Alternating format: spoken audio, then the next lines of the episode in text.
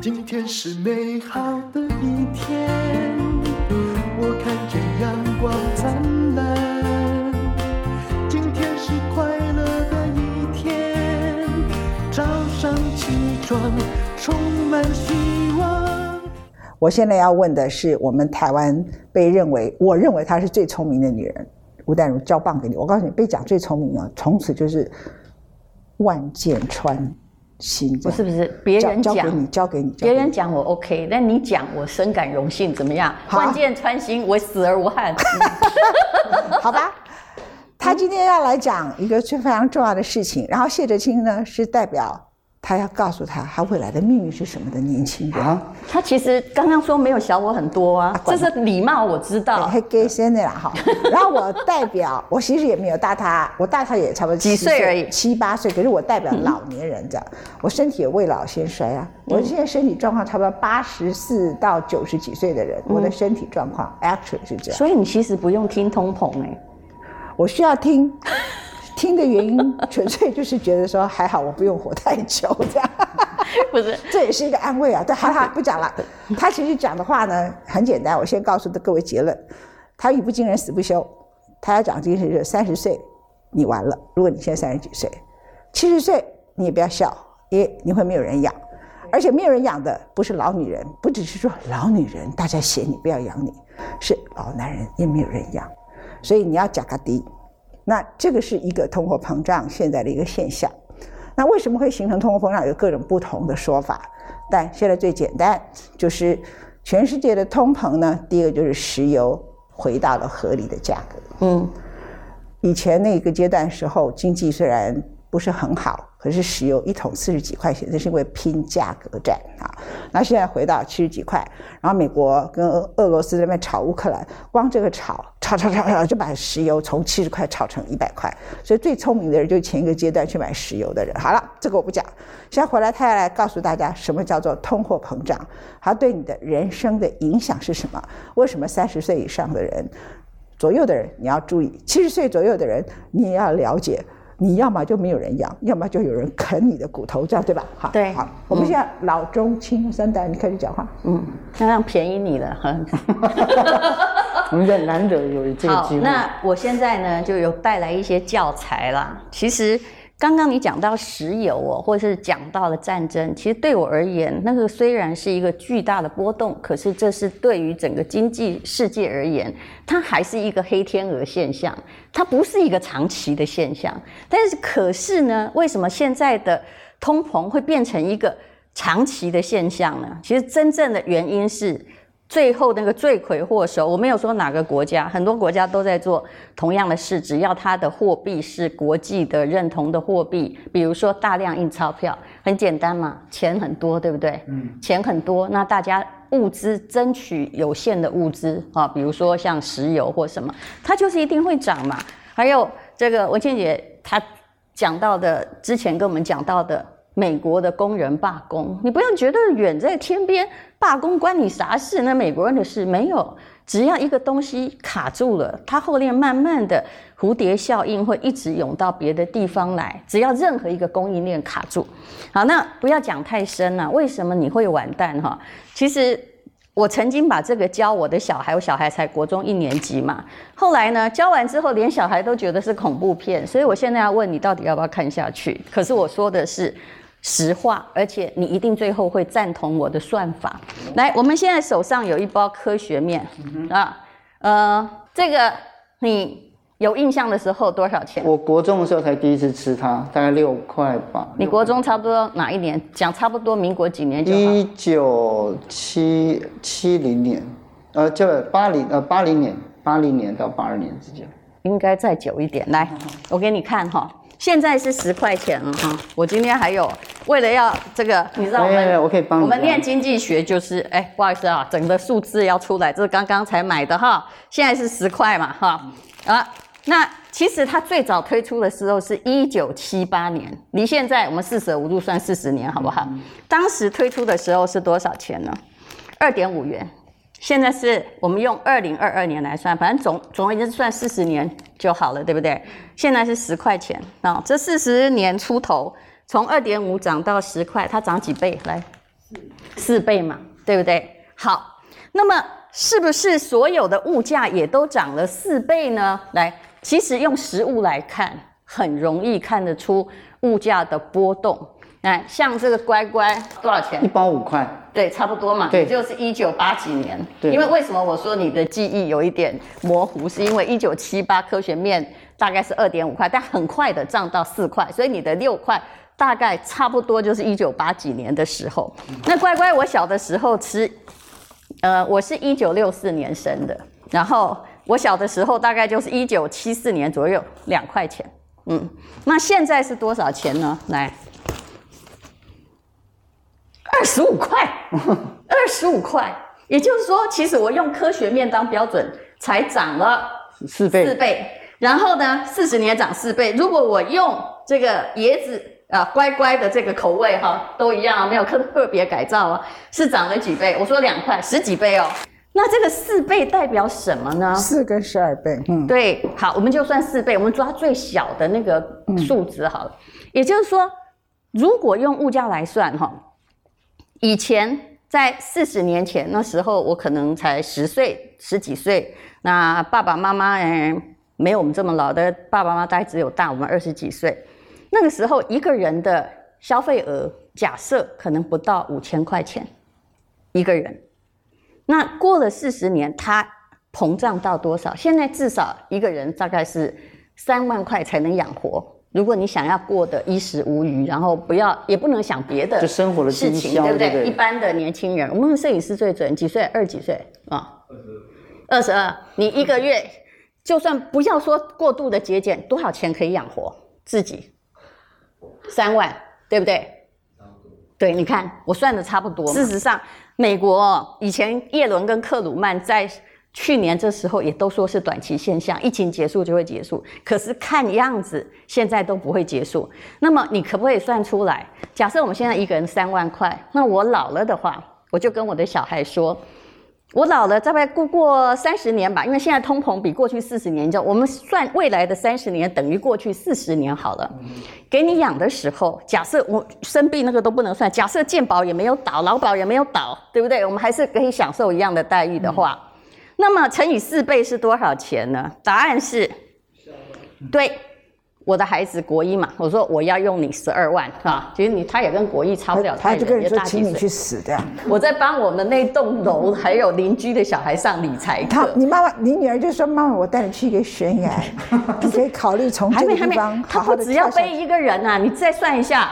我说哈，我那天就跟我女儿说，那乘以四倍哈，就是就是十二万嘛。就是如果我过三十年还我活着，而且我没有积蓄，没有理财，没有东西遗留给你，也没房子，那就是十二万养我。可万一你爸爸也活那么久呢？那就是他也十二万，对不对？来了，再来哦。好，算爷爷奶奶，嗯，就你都不用养，因为过三十年他们一百多岁，好不好？占自然的生命就不用养。那你自己要要。那个养自己，对不对？又十二万，现在多少？三十六了。万一你老公没有工作，或者是养了一个，因为也有男生上课嘛，你老婆是家庭主妇，十二万，四十八了。再生一个小孩，多少钱？六十。六十了。来，那个摄影师，你有弟弟对不对？你会不会？如果你弟没有工作，或者说他失业，跟你有没有关系？我告诉你，有关系。为什么？你又多养了一个。然后加起来呢，七十二了，对不对？然后那一群小孩大概八个，听了都虽然没有什么经济概念，都都愣住了。然后大家那么小就得忧郁症，这样不好。没有，然后我就问我女儿，她从来对我就甜言蜜语。我说你以后要养爸爸妈妈，我从小是这样训练的。可是呢，她听完之后，听完她的，她其实算到六十万就可以，因为她没有兄弟姐妹嘛。我听完说，请问那你们过三十年？你们会养我们吗？所有的小孩都拒绝养父母，哎，因为那个数字实在太庞大。他回答你什么？他跟我说：“我自己都养不活了，我怎么知道我会不会养你呢？我如果是他，就回答你说：“妈，我直接给你买灵骨塔，灵骨塔二十五万呢，这样我也孝顺呢。”那灵骨塔如果我挂点就算了，可是如果我还活着，我还要那是你家的事，我至少让你的老有所终啊。而且我现在先买，现在先买，对不对？我算的是不生病，就是说正常的吃喝拉撒睡，所以。我现在按照的是正常的通膨，我给你买一个灵骨塔二十五万，那你多活十年，它就会涨好几倍，你就一直自己去卖你的灵骨塔，你就可以去过日子了。你真的觉得吗？以后大概不会有灵骨塔这件事情，可能大家丢海里的话，都会造成。就还好麻烦，这个最近办这个事我知道，又要约传奇，又有好麻烦，不可能啦。树葬比较容易，树葬容易一点。我觉得你们现在都把事情想得很容易，我觉得死了就。不难，是你把它讲得很复杂，对吧？因为他不要养你是你家的事啊，他就给你买灵骨塔就好了，中间就可以讲个低啊。现在的问题是通膨，就算将来可能变成十二万，或者是只是养一个人二十四万，不好意思，你也养不起呀、啊。你未来的通膨就是这个数字，其实事实上是连自己都养不起。是，所以我真正的重点。成恐怖片，但是事实上，你只要好，你就算我们都不靠你好了，你连你自己都养不起啊！而且，其实这四十年的状况就是这样。哎，最好笑的是，来，我给你看这个最近的状况哈。去年的这个五月的时候，已经到九十九月新高，那现在当然更严重。你有发现？请问现在的小吃店在这半年内？有谁没涨价？你告诉我。我觉得涨价的还好，我最怕的是那些倒掉的。是街道越来越萧条。但是我们现在的通膨要涨的是涨价。嗯，嗯，其实每一个都涨价，连卤肉饭有没有？你去看那个看板。都上面偷偷改着说啊，从比如说呃三十块就变成四十，啊良心一点的就变三十五，每一个价格都改过。那但是呢，我们主计总处非常可爱，他说目前没有通膨现象，但下半年物价上涨压力大，看不懂对不对？为什么看不懂呢？因为什么叫没有通膨现象？因为它的通膨现象是属于很狭义、很严格，就是说要全面通膨才叫通膨，持续性通膨才叫通膨。为什么我们不叫通膨？因为他觉得诶那个。呃，捷运还没涨啊，对不对？有些东西还没涨，的确衣服也变便宜，因为很多家倒店或打折扣卖不出去，所以有的东西没有通膨。可是问题是你不穿衣服不会死，你不吃东西会死。从食品的通膨来看就很可怕。所以也就是，如果今天你不想一点办法，你现在每天都在当月光族，把你的钱慢慢花掉，不多久就会更惨。而且，请问未来的时代是医疗一直进步，还是医疗一直不进步？不步，一定，嗯、不，一定是进步。其实通膨最可怕的状况就是说，你活越久要花越多的钱，而且如果你真的有钱可以换个猪心、狗心啊和狼心狗肺的话，你搞不好还到一百二十岁还不会死。那到最后就会变成有钱的人可以活着，呃，然后没有钱的人。因为健保不可能帮你 cover，你不用死嘛，所以通膨是一个非常可怕的现象。所以无论如何，但是我觉得哈，台湾明明历经过非常可怕的通膨，比如说曾经用什么台币四万换一块钱，旧台币换新台币的年纪，而且我的科学面膨胀了四倍，你的生活费大概也是成长了四倍。诶，以前四十年前我刚出来是一万块钱，我就可以把自己的生活都大学毕业就可以。吃喝玩乐都可以打点的很好，可是现在三万显然不够，对不对？就事实摆在眼前，而大家对自己的经济生活是如此的觉得说高枕无忧。那你那你要他怎么样？你要他去跳楼吗？他该怎么办？他必须要哈，就是我后来的理论就是。你必须要从越年轻的时候开始哈，想办法按照可以战胜通膨的方式理财是很好的。然后巴菲特讲的还是对的，基本理论，因为他也证明了四十年嘛。也就是说，财富哈就是坡道跟雪球，你要找到够湿的雪，然后慢慢的平稳向下，它就会滚大。呃，我爸爸以前在大概五十年前，他考上了美国的。公费留学，嗯，那时候算是很会读书，因为没大家没办法出国。那我被留在台湾，我刚出生没有很久。那因为呢，呃，那时候我有一天我就对我爸开玩笑，因为我爸爸他后来在当老师，然后当了呃，他后来也在补习班任教，照理说是很有钱，但我发现因为他不会理财，我们家根本没有钱。结果后来我就跟我爸说，当我了解了这整个事情，我就跟他说：“爸，你记得哈，如果你当时哈在美国，而我在台湾的时候，如果你会想的话，你只要帮我买一百块钱的巴菲特的股票哦啊，那就把它忘在那个抽屉里面，就是因为巴菲特战胜通膨是一定的嘛，他年报酬率大概有十八到二十趴啊，用这个年利率来计算的话。”诶，十八到二十趴看起来不是很多，不过为什么巴菲特的波克夏最准？因为比如说你看 S M P 五百哦，它是配股的，所以你配股你就花掉了嘛。但是波克夏因为它不配股，它 forever 都在那里。前不久我看是四十七万，也就是我说爸爸，其实很多时候理财战胜通膨不需要太聪明，但是一百块，对，你只要放一百块钱，然后放在那个地方哦，你就可以。呃，当时不是一百块，我等一下再算给你看，很可怕。如果我爸爸在四十几年前，他人生也不用那么的努力，那么的呃奋斗，一直在这个教学生拿补习费，而且弄到自己真的差点这个肾结石哈，再加上喉咙长茧差点割掉，这就是补习班老师的厄运嘛。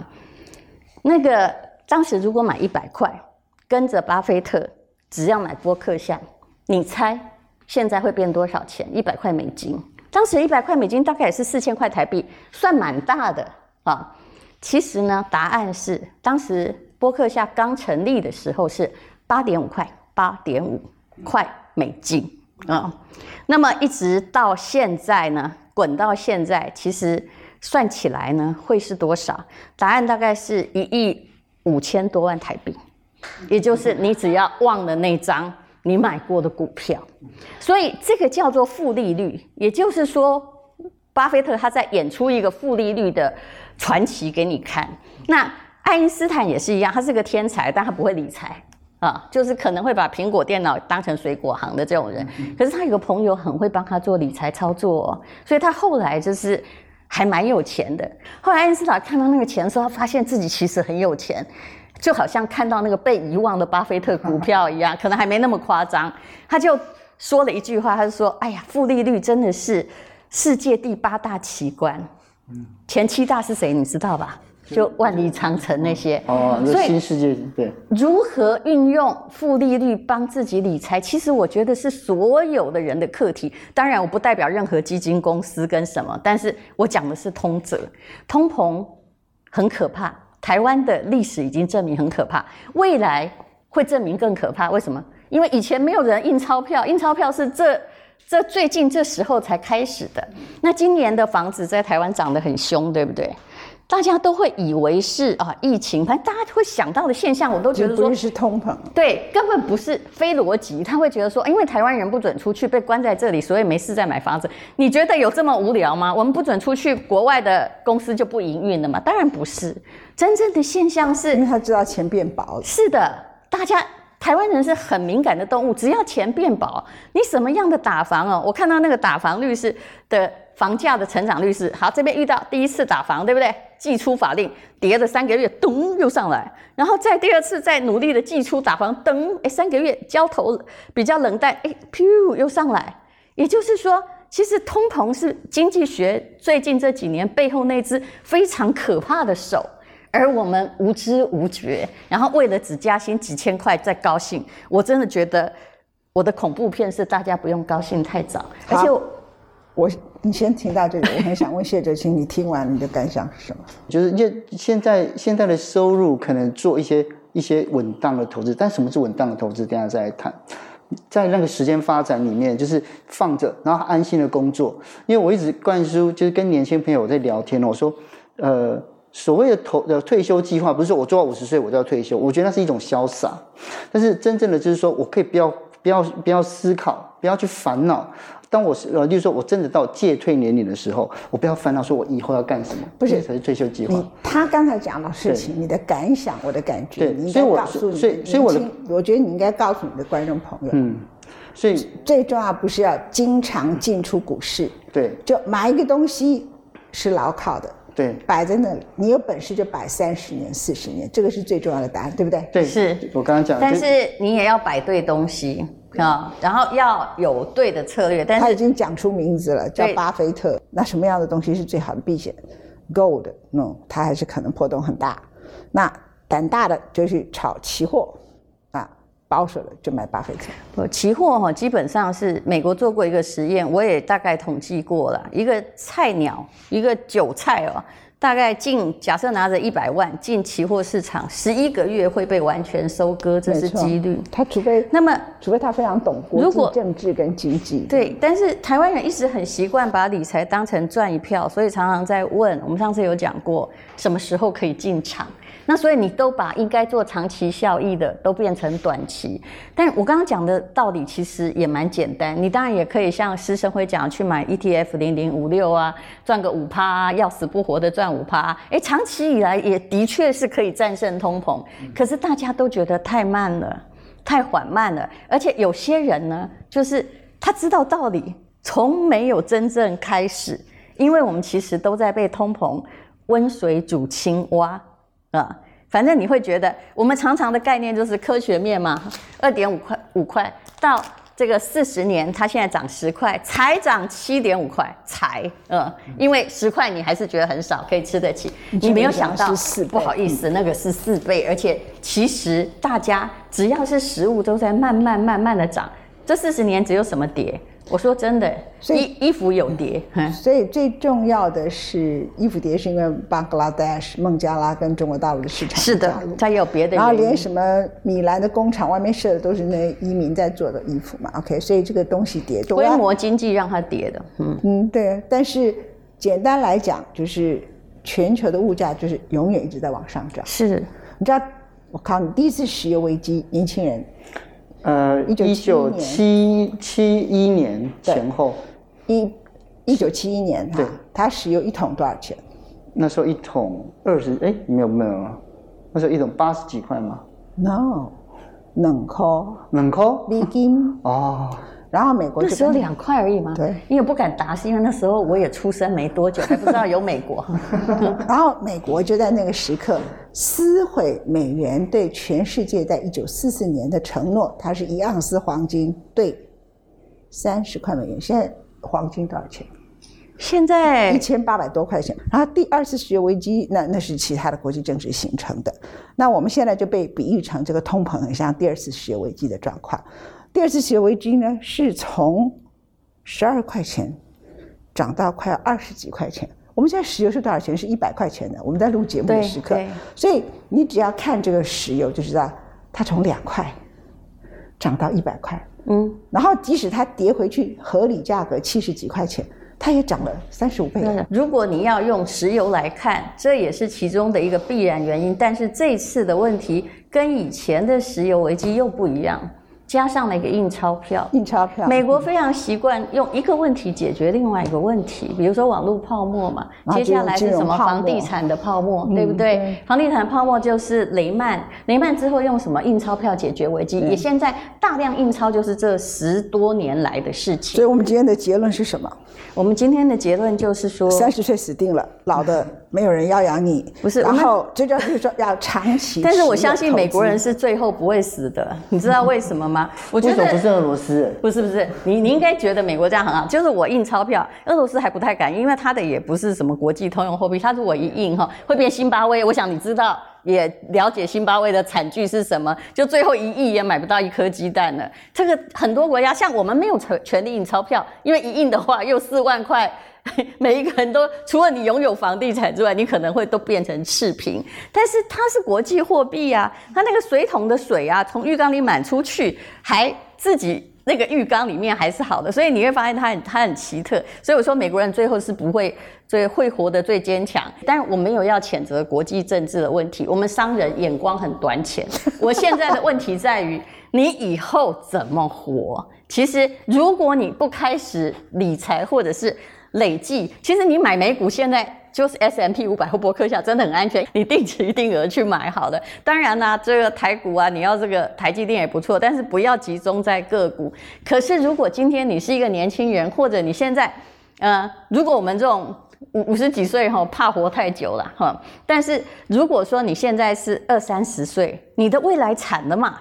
你可能将来大概不到三十年，你一个人生活费会超过十万元。但是你要知道，请问我们的薪水有没有涨？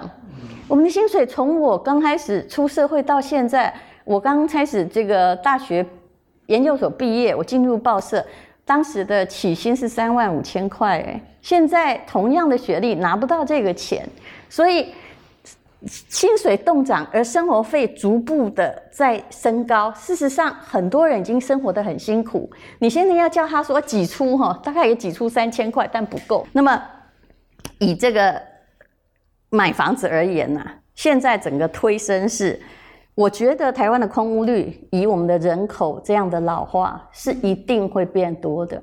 但是呢，我想请问你，空屋率是短期效益还是长期？我们的人口老化是一个也是长期的，现在看起来不严重嘛，对不对？因为还在，你如果现在想本来住在公寓，你很想换新大楼，现在还在，它不是一个慢慢来的，它是它不是一个很迅速的过程，所以。房房地产哦，往下的力量叫做什么？往下的力量叫做人口老化。所以呢，台湾人口老化是是往下，对不对？但是呢，目前呢，我一直感觉啊，以这个房子而言呢，呃，他们并不是笨蛋，因为这就是真正的买的都是有钱人嘛。他们就是以前台湾的房子的。租金报酬率大概只有一点六左右，那银行报酬是零点八趴。照理说这绝对划不来，因为加上通膨一点六算什么？你也一点六也盖不过那个二点三的平均的这几年的通膨啊。可是他们就想，现在买房子的人的心态叫做少贬值一点，好歹留下一点。这其实就是。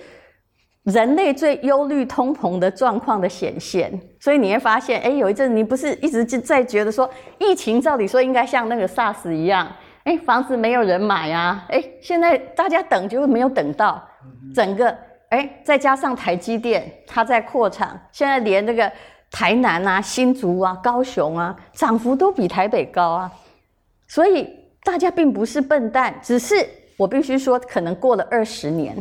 这个现象会改写，你不要以为台湾的房子是永远会涨的。可是以这个目前的印钞跟通膨无法克制而言，这些人也只好把这个当成让这个钞票不要贬值的方法。其实现在是在不是希望房子涨价，你仔细看哦，他们是希望保值保值。而且其实你说不是只有台湾什么建商没良心啊？你看全世界通膨指数，台湾是最高的嘛？不是诶我们房价的那个涨幅啊，连英国哈都可以涨个，那个什么西班牙、英国涨个三四十趴，是这样涨。美国的通膨很严重，可是它房屋的这个整个从整个房屋的盖的房屋，不管是房屋的建筑率或者是销售率，也都创新高。所以全世界的人都有一个传统怕通膨的脑袋，他们想法是一样的。再买房子，当然我必须说，房子并非真正很好投资，除非你钱够多了。对，因为它变现不容易。而很多房子，你都误以为说，哎呀，我曾经遇过一个人，就是说，哎，三十年那个本来我们家老家是卖掉八百万，现在卖掉一千八百万，他觉得很多。我说你拜托算一算哈，事实上报酬率也只有五趴而已，真的没有很多，而且变现很困难。所以房子如果不是自己有需要住，其实没有必要。我觉得，如果不是你自己的话，而且你孩子很少的话，我是觉得没必要。你必须找到比房子的报酬率更高的东西。嗯，事实上，像一些台台积电的报酬率这几几年来比房子高太多了。可是我们为什么大家都只看到房子？因为我们忘了计算年限。嗯，而且为什么？其实上一代的人或我们这一代的人，后来退休的时候，常常就只有五百万现金跟一间。很贵的房子，是因为啊，比如说他在学校教书，他就买在学校的附近，所以你的财富是靠房子累积来的，所以我们就会有一种眷恋，说对房子可以看通膨，但是其实再过二十年，以长期来看是不利，可是你也不能跟大家说长期来看是不利，年轻人不要买房。那请问这二十年你呢要不要付房租啊？你也还是要付房租，房租也是会跟着通膨啊。嗯嗯，所以其实大家的困境是。我没有办法找到完全正确的让你这个，除非你中乐透，否则你不会有解答。可是你一定要正视自己在经济生活中即将完蛋，而且会被世界情势拖累的事实。好，我的答案就是：如果你有像吴淡如这种妈，自己有钱还要叫你养她，你就直接给她买个灵骨塔，然后带她去悬崖，叫她跳下去。那如果你的妈现在是没有钱，那你就要真的开始好好的烦恼，趁她现在还可以赚钱，我我有解答，上班赚钱。对，亲爱的，我有解答。如果你的妈现在四五十岁、五六十岁没有钱，对不对？我的答案是要叫她去练身体，出去跑步，维持她的健康。为什么？因为当你雪球也没有，对不对？然后那个你要把坡道做长，那个坡道呢，就是你的命。你越晚用到那个医疗费，越晚躺在那里当一个没事的人口的话，哈，那就会越好。所以后来我的那些小朋友答的答案就是说，那老师我们应该怎么办？我说一，叫你爸妈不要退休，就算退休也要有有收入的工作，一直做一直做。没错。第二，叫你爸妈维持身体健康，这才是真正爱你，哈，不要为了你去破坏自己的身体健康，否则你将来很惨。那第三呢，也就是。你要好好的跟兄弟姐妹，假设你有的话，和睦相处。为什么呢？不要让他将来呢一直就是躺在那儿，需要你资助。完了，那那个十二万又多加上来了。所以呢，哇，大家都要奋斗才行。嗯，好吧，拜拜。今天是勇敢的一天，没有什么能够让